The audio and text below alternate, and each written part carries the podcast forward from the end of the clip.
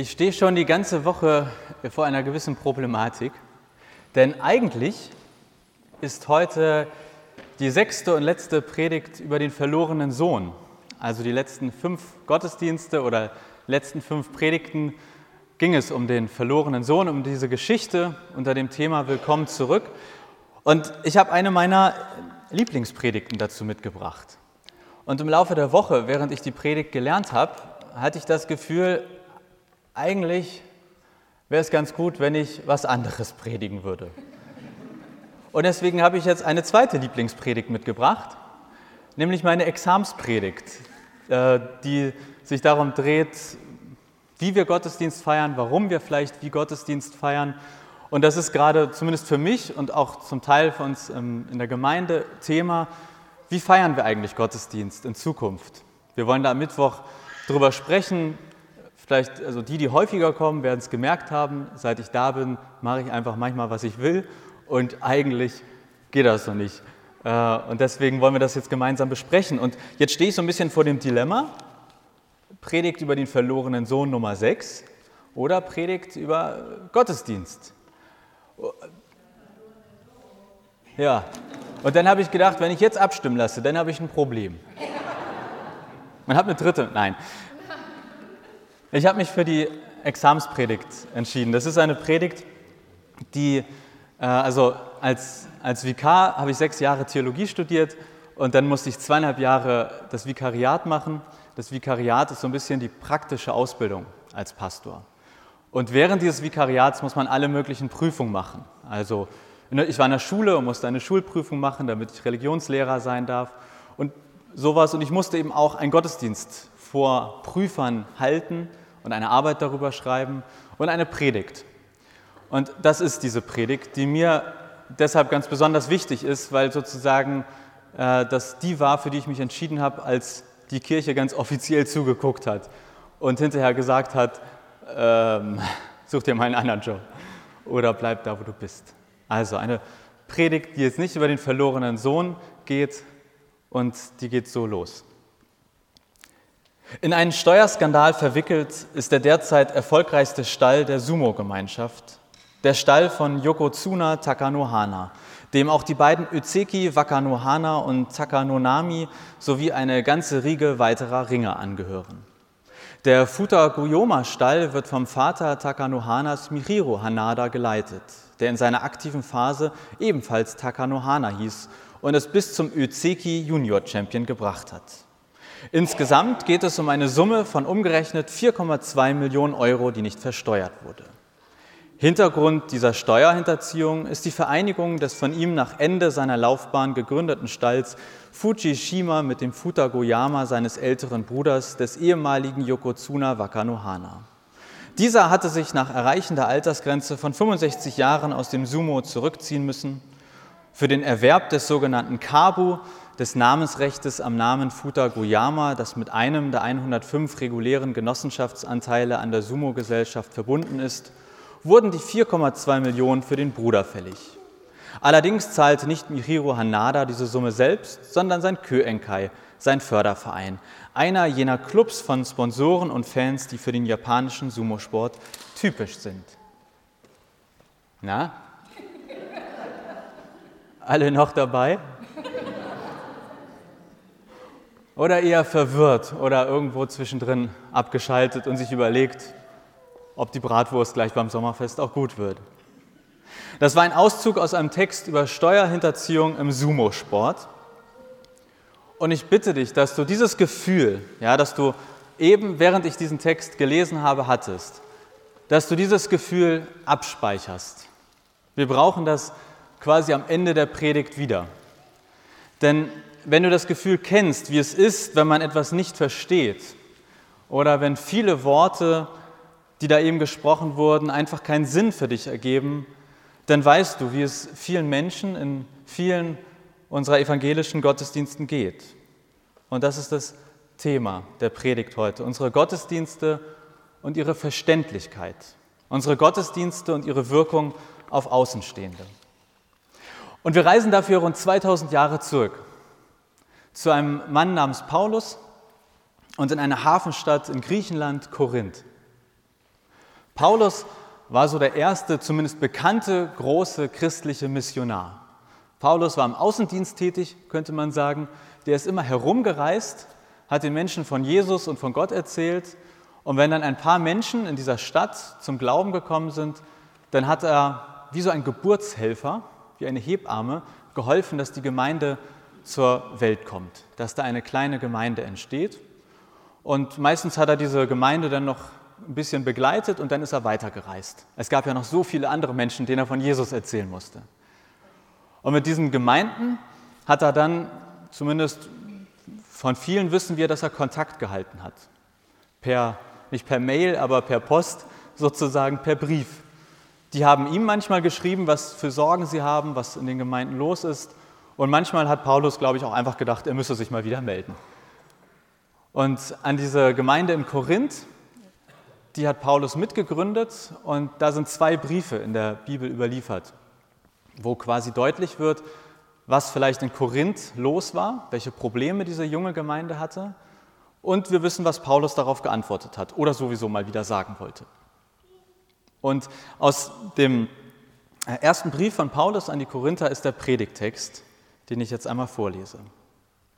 Paulus schreibt an die Korinther, bleibt unbeirrt auf dem Weg der Liebe, strebt nach den Gaben, die der Heilige Geist verleiht, vor allem aber danach, als Prophet zu reden. Wer in fremden Sprachen redet, spricht nicht zu den Menschen, sondern zu Gott, denn niemand versteht ihn. Was er unter dem Einfluss des Geistes sagt, bleibt vielmehr ein Geheimnis. Wer dagegen als Prophet redet, spricht zu den Menschen. Er baut die Gemeinde auf, ermutigt sie und tröstet sie. Im Gesetz heißt es, so spricht der Herr. In fremden Sprachen und durch fremde Lippen will ich zu diesem Volk reden. Aber auch dann werden sie nicht auf mich hören. Das Reden in fremden Sprachen ist also ein Zeichen, aber nicht für die, die zum Glauben gekommen sind, sondern für die Ungläubigen. Bei der prophetischen Rede ist es umgekehrt. Sie ist nicht für die Ungläubigen bestimmt, sondern für die, die zum Glauben gekommen sind. Stellt euch vor, die Gemeinde kommt zusammen und alle reden in fremden Sprachen. Wenn jetzt Unkundige oder Ungläubige hereinkommen, werden sie euch wohl für verrückt halten. Stellt euch aber umgekehrt vor, alle reden als Propheten. Wenn jetzt ein Ungläubiger oder Unkundiger hereinkommt, wird er sich von allen zur Rechenschaft gezogen sehen. Er weiß sich von allen geprüft. Das, was in seinem Herzen verborgen ist, kommt ans Licht. Er wird sich niederwerfen, Gott anbeten und bekennen, tatsächlich, Gott ist mitten unter euch. O-Ton Paulus. Also man versucht, wenn man dann so einen alten biblischen Text hat, ja herauszufinden, okay, was war jetzt vielleicht das Problem in Korinth? Warum hat Paulus den geschrieben oder warum haben die Korinther sich an Paulus gewandt? Und einiges oder vieles von dem, was, was an Fragen anscheinend zu Paulus kam, waren Fragen rund um den Gottesdienst. Das war ja auch eine junge christliche Gemeinde, die waren noch in der Findungsphase. Und in diesem Gottesdienst in Korinth, da war das sogenannte Reden in fremden Sprachen anscheinend der absolute Hit. Also wer das gemacht hat, der wurde direkt in den KGR gewählt, sozusagen. Der war der absolute Vorzeiger, das Vorzeigemitglied. Paulus sieht das aber anders. Er sagt, die Gemeinde soll im Gottesdienst lieber prophetisch reden und nicht in fremden Sprachen. Also reden in fremden Sprachen und prophetisch reden. Was ist das? Oder worum geht es da eigentlich? Wo ist das Problem? Beides nennt Paulus sogenannte Geistesgaben. Gaben vom Heiligen Geist. Man könnte sagen, das sind Gaben, die man als Christ gegebenenfalls als Sonderausstattung erhält. Trixie, also meine Freundin und ich haben uns ja gerade ein Auto gekauft, wir haben auf Sonderausstattung verzichtet, die kostet ja immer extra. Bei den Christen kostet sie nicht extra, aber man hat nicht so ganz in der Hand, wer diese Geistesgaben hat und wer nicht. Zwei davon, prophetisches Reden und Reden in fremden Sprachen. Das Reden in fremden Sprachen, das meint, wenn man laut spricht, also ich würde jetzt laut durchs Mikro zu euch sprechen, aber keiner von euch würde mich verstehen. Und auch keiner auf der Welt würde mich verstehen, weil es keine Sprache von dieser Welt ist. Also das wäre nicht eine Fremdsprache im klassischen Sinne, sondern eine wirklich fremde Sprache. Der Einzige, der diese Worte verstehen kann, ist Gott. Und deswegen kann man sagen, dass das Reden in fremden Sprachen eigentlich so etwas wie eine Geheimsprache mit Gott ist. Die bewegt sich irgendwie auf dieser Ebene von mir, also oder von dem, der sie hat, diese Gabe, nach oben. Prophetisches Reden dagegen ist auf der horizontalen ein Gespräch. Also das führt nicht irgendwie zwischen, findet nicht zwischen Gott und mir statt, sondern ist ein, ein, lautes Reden, was ihr aber verstehen könntet. Das sind Worte, vielleicht kann man sich das als durchdringende Wahrheit vorstellen, die ein Treffen, die ein Berühren, die ein etwas erkennen lassen, sagt Paulus. Man hat plötzlich eine Erkenntnis, dann werden die Augen geöffnet. So, und in Korinth haben jetzt eben anscheinend viele Leute dieses Reden in fremden Sprachen praktiziert. Und da sieht Paulus ein großes Problem für die Gemeinde. Und warum? Paulus ist natürlich gut vorbereitet und hat ein paar Argumente parat. Erstens, niemand versteht das Reden in fremden Sprachen, aber alle verstehen prophetische Rede. Zweitens, das Reden in fremden Sprachen ist ein Geheimnis. Also wer das hört, denkt sich, hä? Prophetische Worte aber führen dazu, dass Menschen etwas erkennen, also genau das Gegenteil davon. Drittens, wer in der Geheimsprache redet, der tut etwas Gutes für sich. Wer prophetisch redet, der erbaut die gesamte Gemeinde, der tut etwas für die Gemeinde. Und viertens, Paulus nimmt so ein Beispiel und sagt, wenn Nichtchristen oder Unkundige, wenn neue Gäste im Gottesdienst sind und die hören euch dann in fremden Sprachen reden, dann halten sie euch für verrückt. Dann gehen sie raus und sagen, irgendwas stimmt mit denen nicht da drin. Aber wenn ihr prophetisch redet, dann können diese Menschen zum Glauben kommen. Sie können sagen, tatsächlich, Gott ist mitten unter euch. Also was Paulus da macht, ist, dass er die Gemeinde in Korinth eigentlich auffordert, die Konsequenzen des eigenen gottesdienstlichen Handelns zu überprüfen. Eigentlich fragt er die Gemeinde in Korinth, wozu führt, was ihr im Gottesdienst tut. In diesem konkreten Fall, wozu führt, dass ihr im Gottesdienst in dieser Geheimsprache redet. Und damit zielt Paulus eigentlich ab auf die Wirkung des Gottesdienstes. Für Paulus der im Außendienst tätig war und der überall, wo er war, den Menschen von Jesus erzählt hat, war das unglaublich wichtig, wie das wirkt, was die Gemeinde dort gemacht hat. Denn es war für ihn das Wichtigste, dass Menschen von Jesus hören und möglichst viele davon dann auch zum Glauben kommen. Und dann kommt ihm, kommt ihm das aus Korinth zu Ohren, ein Gottesdienst in unverständlicher Sprache. Das war für Paulus das konnte er wahrscheinlich nicht aushalten, hat sich gleich hingesetzt und einen Brief geschrieben und gesagt, liebe Korinther, so nicht. Man fordert, euer Gottesdienst muss verständlich für Außenstehende sein. Letztlich fragt Paulus die Gemeinde in Korinth, wie wirkt auf neue Gäste, was ihr im Gottesdienst macht? Ermöglicht euer Gottesdienst, dass Menschen zum Glauben kommen? Oder werden sie abgeschreckt durch das, was sie da hören und sehen und ich behaupte, dass diese Fragen von Paulus für uns heute genauso aktuell sind und wichtig sind wie damals für die Gemeinde in Korinth. Für uns als Gemeinde, aber für uns als gesamte Kirche.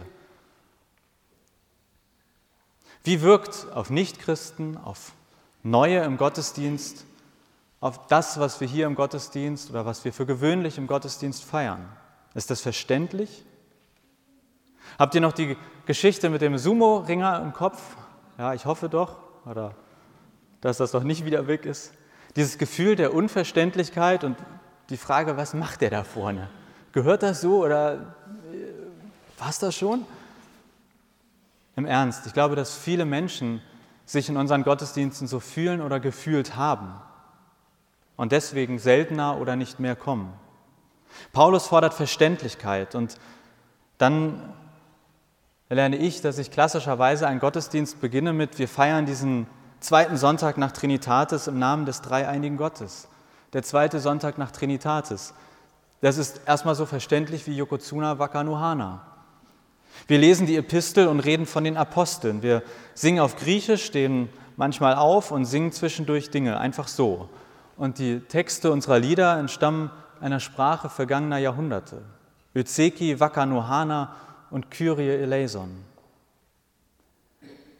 Wie würde das, was vielleicht klassischerweise in einem Gottesdienst gefeiert wird, auf deine Arbeitskollegen wirken, auf Freunde, auf Bekannte, die vielleicht ganz selten oder eigentlich gar nicht in den Gottesdienst kommen? Würdest du sie einladen oder würdest du denken, naja, äh, musst ja auch nicht mitkommen? Paulus Ziel ist, dass Nichtchristen im Gottesdienst zum Glauben kommen. Paulus war Missionar durch und durch. Sein Ziel war es, Menschen für den Glauben zu gewinnen. Und deshalb ordnet er alles, was die Gemeinde tut, was die Kirche tut, diesem Ziel unter. Und was ist unser Ziel? Ich habe mal geguckt, was die EKD, also die Evangelische Kirche in Deutschland, so zu ihren Zielen schreibt. Und sie sagt, der wichtigste Auftrag der Kirche ist es, dass unsere frohe Botschaft in die Welt kommt und dass alle Menschen damit erreicht werden die frohe Botschaft in die Welt und dass alle Menschen damit erreicht werden. Aber die Realität sieht anders aus. Es können immer mehr Menschen in Deutschland immer weniger mit dem kirchlichen und auch eben unseren gottesdienstlichen Angeboten anfangen. Sie kennen unsere Lieder und unsere geprägte Insidersprache nicht. Sie sind im wahrsten, wahrsten Sinne des Wortes unkundig und immer häufiger eben auch nicht glaubend. Das Ziel der Gemeinde in Korinth war es, dass Menschen von Jesus hören und zum Glauben kommen. Und deshalb fordert Paulus sie eindringlich auf, ihre Gottesdienste zu verändern. Sie sollen nicht das machen, was ihnen gefällt und ihnen gut tut, sondern was der Gemeinde gut tut. Und was der Gemeinde gut tut, das könnte man auch als Gemeindeaufbau bezeichnen. Und das bedeutet, jeder kann verstehen, was im Gottesdienst geschieht, damit jeder Gott erkennen und letztlich zum Glauben kommen kann. Ich gebe zu, das ist nun wirklich mein Herzensthema, sonst hätte ich auch nicht meine Examspredigt darüber gehalten. Und mir ist klar, dass das lange nicht für euch alle genauso wichtig und euch genauso am Herzen liegt. Aber mir ist es deshalb ein Herzensanliegen, weil ich wirklich aus Überzeugung und aus absoluter Freude Pastor geworden bin und weil ich immer wieder davon begeistert bin, wo Gott mich trägt, was der Glaube irgendwie bewirkt oder bewirken kann. Und ich bin natürlich nicht Paulus, aber so in einer ganz, vielleicht so ein Prozentchen Paulus fühle ich mich ihm einfach sehr verbunden in dieser Motivation, den Menschen von Jesus zu erzählen, weil der Glaube mich so sehr begeistert. Und deshalb ist es mir auch so ein großes Anliegen, alles, was wir als Gemeinde tun, was wir als Kirche tun, darauf zu überprüfen, ist das verständlich, ist das einladend? Weil ich zumindest, wenn ich an meine Freunde oder an die Menschen um mich herum denke, immer wieder feststelle, ich kann sie kaum einladen zu einem ganz gewöhnlichen Gottesdienst. Gar nicht, weil der schlecht gemacht ist oder weil der schlecht ist, aber weil es sie nicht mehr anspricht, weil das nichts ist, wo sie andocken können, wo sie etwas mitnehmen. Manche kommen dann wegen mir und sagen, ich, will mal sehen, was du da vorne machst. Oder der Probst kommt, dann komme ich auch. Aber wirklich dauerhaft überzeugen, Paulus sagt, wer den Gottesdienst versteht, der kann auch zu einer Gotteserkenntnis kommen, der kann Gott loben und ihn feiern. Und ist das nicht ein großartiges Ziel, dass wir mit möglichst vielen, also noch ein paar Stuhlreihen nach hinten anbauen, jeden Sonntag hier Gottesdienst feiern? Jung und alt zusammen, alte Hasen und Neugierige, die einfach mal vorbeigekommen sind. Weil sie vielleicht schon gehört haben, dass hier in der Auferstehungskirche was ganz Besonderes vor sich geht. Ist das nicht ein großartiges Ziel, ein Gottesdienst, in dem Menschen sagen, tatsächlich, Gott ist mitten unter euch? Es gibt keine Anleitung für so einen Gottesdienst. Sonst hätte ich die Anleitung mitgebracht und dann wäre das alles einfacher. Ja, es gibt kein Konzept, dem man einfach folgen kann. Aber wir können uns als Gemeinde auf den Weg machen. Und jeder von uns, ob ihr nun zur Gemeinde euch richtig dazugehörig fühlt oder heute ihr als Ausnahmefall da seid. Vielleicht habt ihr Lust, in den nächsten Wochen und Monaten entweder jemand mitzubringen oder selber mal zu kommen und den Gottesdienst ganz bewusst wahrzunehmen. Wie wirkt das auf mich? Oder wen auch immer ihr mitbringt und der sonst nicht so häufig kommt, nach dem Gottesdienst um eine ehrliche Antwort zu bitten. Wie wirkt das auf dich, was wir hier machen? Ist das für dich einladend und verständlich? Und im besten Fall sagen sie, ja, es war richtig gut. Und im zweitbesten Fall sagen sie, folgende zwei Dinge habe ich nicht verstanden oder da bin ich rausgekommen. Kannst du mir das erklären? Kannst du mir das sagen, was das bedeutet? Ich träume davon, ja, von einer gefüllten Kirche aus lauter bunten Menschen, dass wir zusammenkommen an ganz unterschiedlichen Punkten in unserem Leben und gemeinsam Gottesdienst feiern. Und ich träume davon, dass wir ein Stück weit auf Paulus Spuren uns machen und vielleicht ins Gespräch kommen, sei das ein bisschen streitend und diskutierend oder zustimmend, aber dass wir ins Gespräch kommen über das, was wir hier feiern, über unsere Ziele, über unsere Wünsche, was uns wichtig am Gottesdienst ist und was vielleicht denen wichtig sein könnte, die nicht mehr oder noch nicht kommen. Ich wünsche mir, dass jeder von uns Freunde, Kollegen, wen auch immer mitbringen kann und dass diese neuen Gäste nach einem verständlichen Gottesdienst sagen, wow, Gott ist wirklich mitten unter euch. In diesem Sinne, Amen.